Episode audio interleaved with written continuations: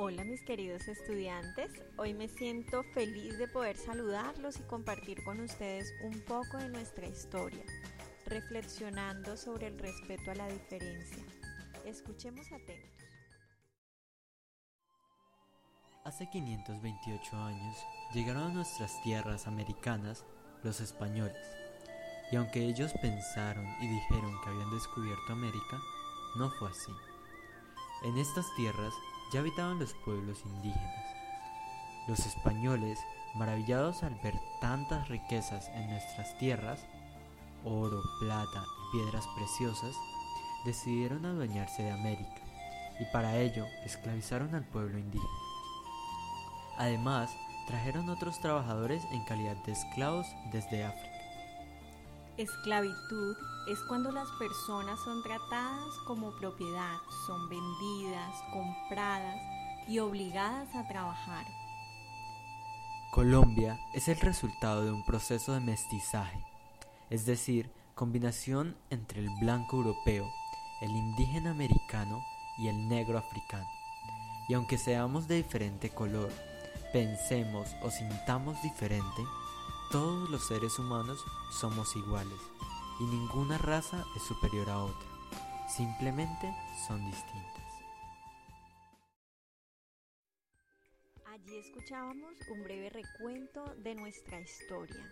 Ahora, con el fin de celebrar el respeto a la diferencia, quiero invitarte a escuchar el siguiente poema.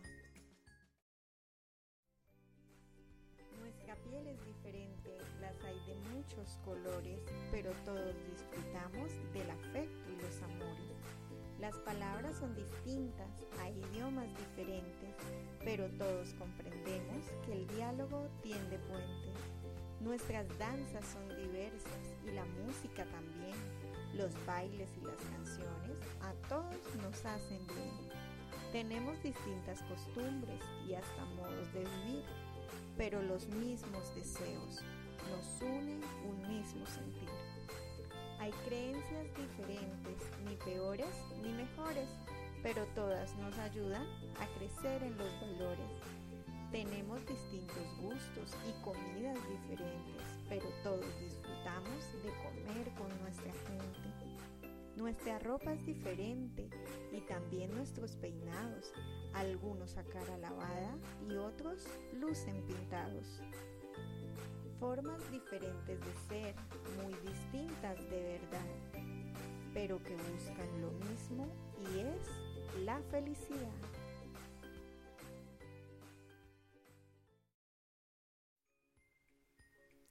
Ahora quiero que juntos descubramos un poco sobre la cultura de tu familia.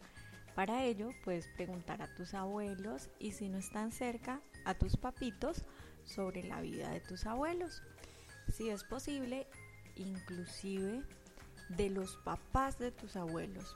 Pregunta, por ejemplo, cómo vestían, qué música escuchaban, qué alimentos consumían, qué actividades realizaban para entretenerse, qué jugaban ellos cuando eran niños, así como tú. Si tienes algunas fotos en casa de los abuelos, puedes observarla para saber cómo vestían, cómo eran los peinados antes. Y una vez hayas recolectado toda la información, puedes grabar un video con las respuestas o expresar en un dibujo todo lo que aprendiste sobre la cultura de tu familia. Si es posible, lo puedes compartir conmigo. Muchas gracias por tu atención. Me despido esperando que hayamos aprendido mucho el día de hoy. Te espero en una próxima ocasión.